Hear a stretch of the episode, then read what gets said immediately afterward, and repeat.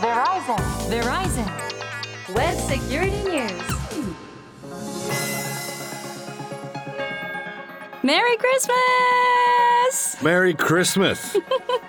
2023年クリスマスの日配信のウェブセキュリティニュースでございます通信技術企業世界最大手の一つベライゾンがグローバルな視点からインターネットセキュリティウェブセキュリティの今を伝えるプログラムですそしてもうお声が聞こえていましたベライゾンジャパンソリューションズエグゼクティブセキュリティの森マークさんですベライゾンジャパンの森マークです。メリークリスマス Merry Christmas! 進行は私ちぐさです。よろしくお願いいたします。お願いします。さあマークさんは海外でのね生活も長くてらっしゃいますけどクリスマスいつもどうやって過ごされてるんですか？クリスマスは基本的には家族と一緒に過ごしてましたね。でやっぱりクリスマスというと楽しみが2つあって一つはもちろん子供の頃はプレゼント、ん。でもう一つはディナー。すすごく美味しいものがたくさん食べれたような気がしますよね。クリスマスディナーって家庭料理ですよね。どういうもの？ターキー。あターキー？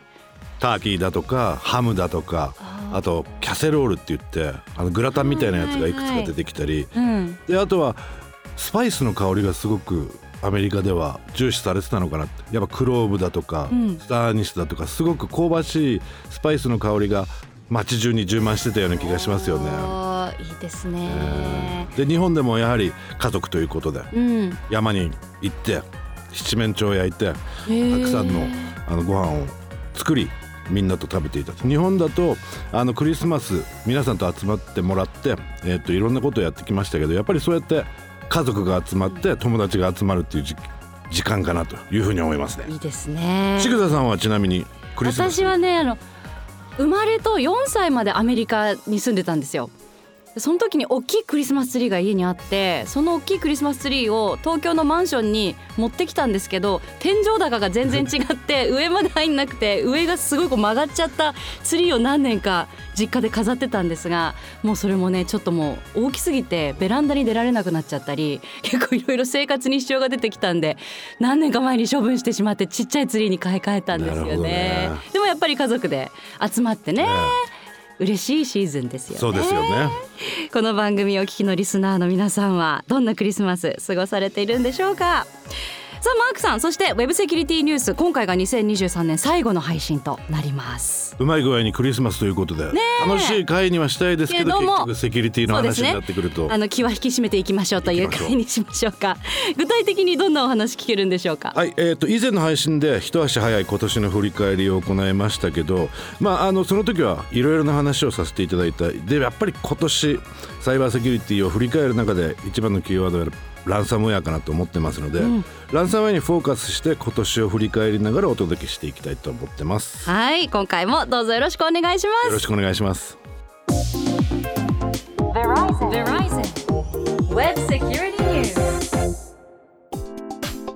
さて今回は改めて今年の脅威として一番に挙げられるランサムウェアにフォーカスしていこうということですけれども。そうですね、ん。えーまあランサムウェアって実は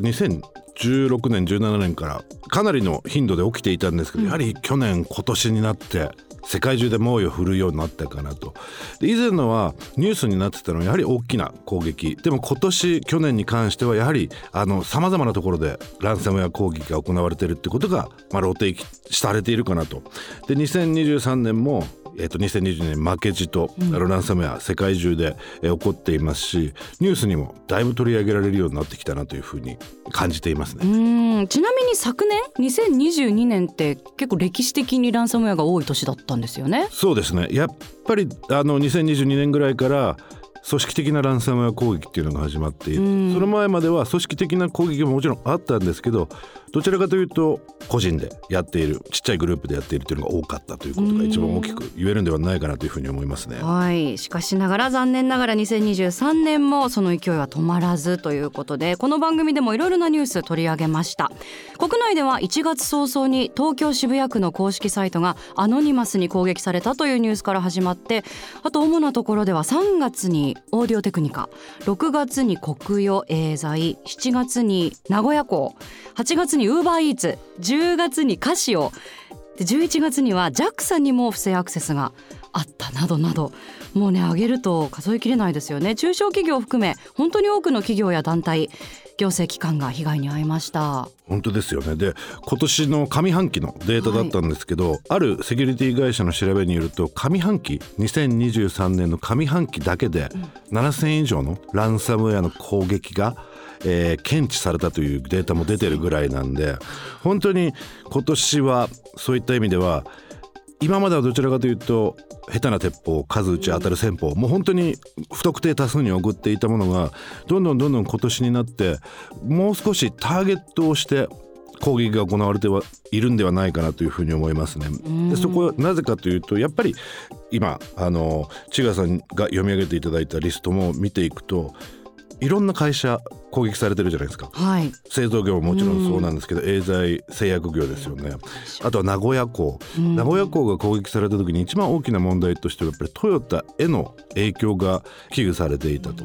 でトヨタの車も名古屋港から出荷されまたさらにはその作る前の部品だとかも名古屋港に入ってくるということでサプライチェーンが完全に麻痺してしまうんではないかと。で今回はあの名古屋港も早期に、えー、問題が解決されて、えー、すぐに名古屋港も開港しましたけどでもやっぱりね攻撃のターゲットとして、やっぱりちょっと決まってきてるのかなっていうふうに考えますよね。でやっぱその背景にはこの組織での犯罪特に国家での犯罪またさらにはもうランサムウェアギャングといったような団体が攻撃を始めていてビジネス化しているっていうところにも背景があるんではないかなというふうに感じています、ね、ビジネス化って本当にこう会社みたいな感じでいろいろじゃああなたは何々担当、うん、まあじゃああなたはウイルス開発してください。じゃああなたが実行してくださいみたいなこう分類化されていろいろ分業化されて効率化されてしまってるっていうことですよね、うん、怖いことに。効率化もされてますしね。あの以前ロシアがウクライナに侵攻した時に、うん、あのコンティ・ランサムウェアっていうギャングがいてそのギャング内が実はロシアとウクライナ人が両方いたと。でそこで少しあの内々でえ揉め事がありコンティ解散したんですけどその解散する前にとてつもない量のチャットの、えー、履歴が上がってきたとでその時に出てきたのがコンティというランサムウェアが1年で約600万ドル、えー、日本円の今の日本円にして7億5,000万から8億ぐらいの予算を使って開発をしていたとで、えー、ランサムウェア攻撃をしていたと。で今おっしゃったようにウイルスを開発する人間、またさらには、えー、それを、えー、うまく、えー、ターゲットに届けるための、えー、プラットフォームを作る人間。でそれがあまりにもうまくいきすぎてランサムウェアズサービスというプラットフォームもできるぐらいになってしまっているんで、一般人もう我々のようなあんまりコードとか書けない何もできないという人間でもランサムウェアズ・ザ・サービスというところのサイトに行けば、えっと、一式例えば3000ドルぐらいで買えてランサムウェアのキャンペーンを打つことができるというようなシステムも出来上がっていますんでクラウド版のランサムウェアみたいな。はあなるほどこれますますねそういった組織化進んでいきそうで懸念がありますけれども世界的に見ても日本へのサイバー攻撃の検出数って1位という記事を目にすることもありますよね。ね本当に、えー、日本へなんでそんなに攻撃が多いのか。で11月17日の日経クロステックの記事では国内企業の56.8%が過去3年間にサイバー攻撃を経験しているというトレンドマイクロ社の調査結果も紹介されているぐらいなんで、うん、じゃあ日本なんでそんなに多いのか。なんでですか？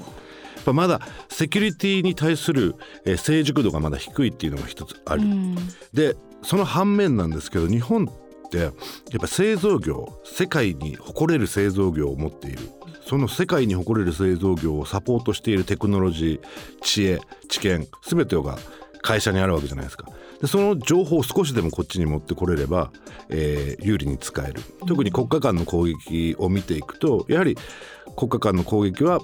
国に有益な情報を盗んでくるというのが、まあ、あの目的なんで、うん、そう見た時に中国から、えー、日本の攻撃は自動車会社が多いというふうに、えー、調査結果も出てますしあとはイランの攻撃イランは例えばイスラエルの情報だとかアメリカの情報だとか引っ張ってくる。でそれが政府関係の情報だと多いというようなあの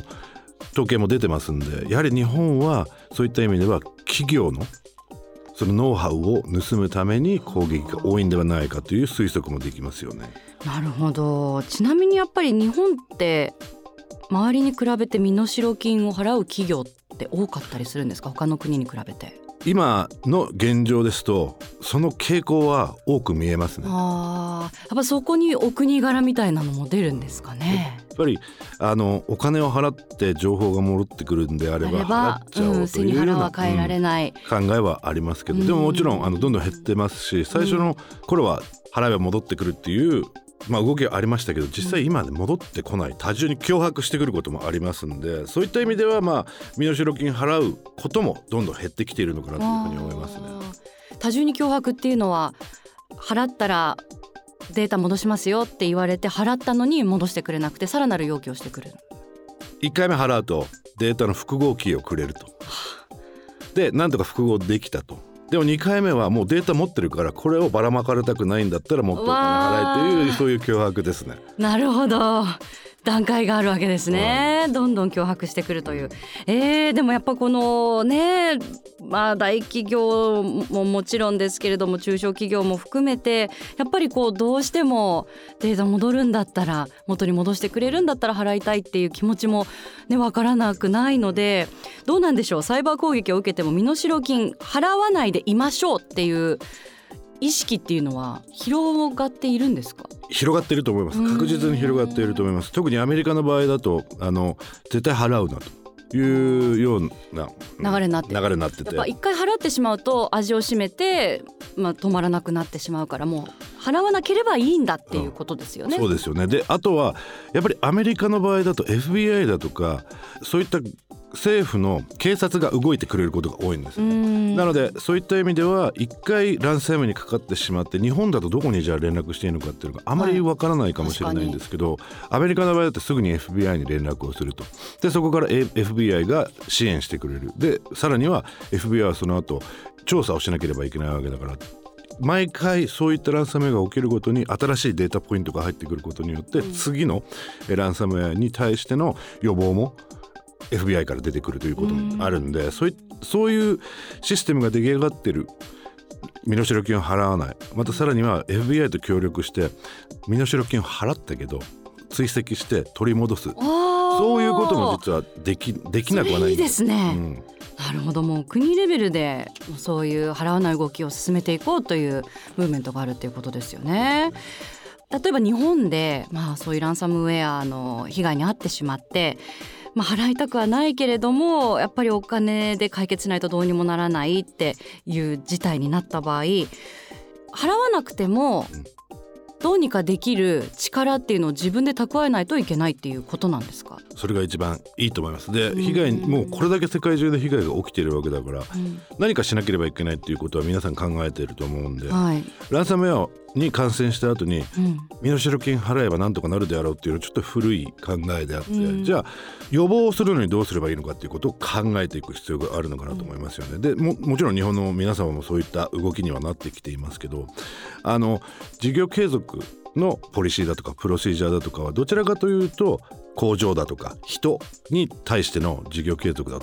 じゃあそれをネットワークまたサイバーの空間へもうまく、えー使いながらランサムウェアにもしやられた場合どうすればいいのか。で例えばの話ですけどネットワークをセグメンテーションをもう少しちっちゃくすることによって一回入られた時に影響を受ける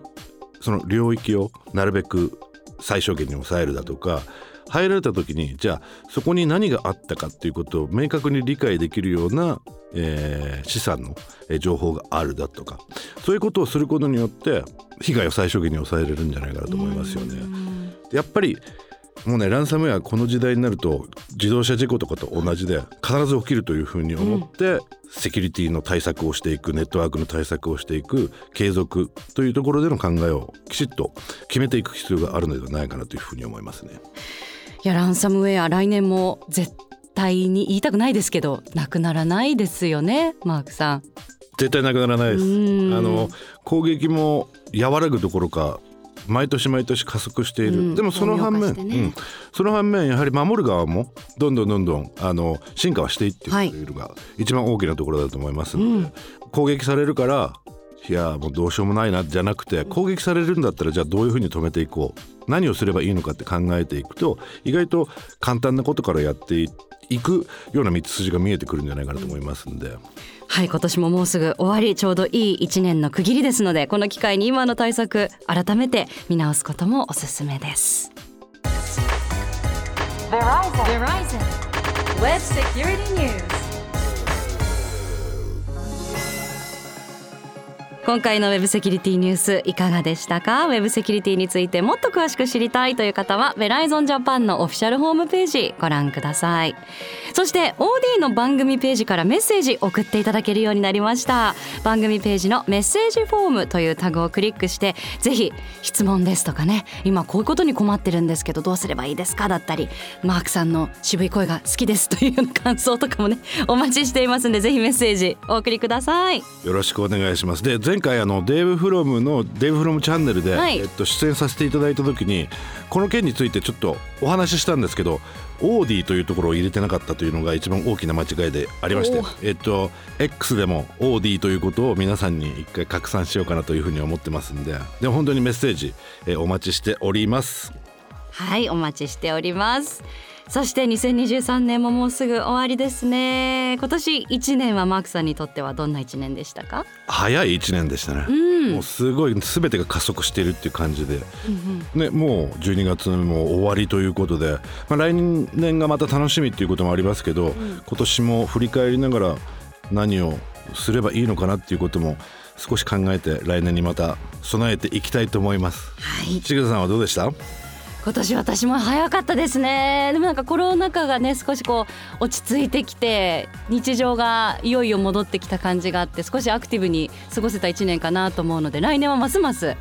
元気にアクティブに過ごせるといいなと思いますねいいですね。来年2024年もこのウェブセキュリティニュースお届けしていきます来年は2月からの配信予定ですので来年もどうぞよろしくお願いしますよろしくお願いします。それでは幅ハッピーサイバーセーフクリスマスホリデーズって感じですね。はい、安全に楽しい、えー年末年始をお過ごしください。ウェブセキュリティニュースお届けしたのは？ベライゾンジャパンの森マークとちぐさでした。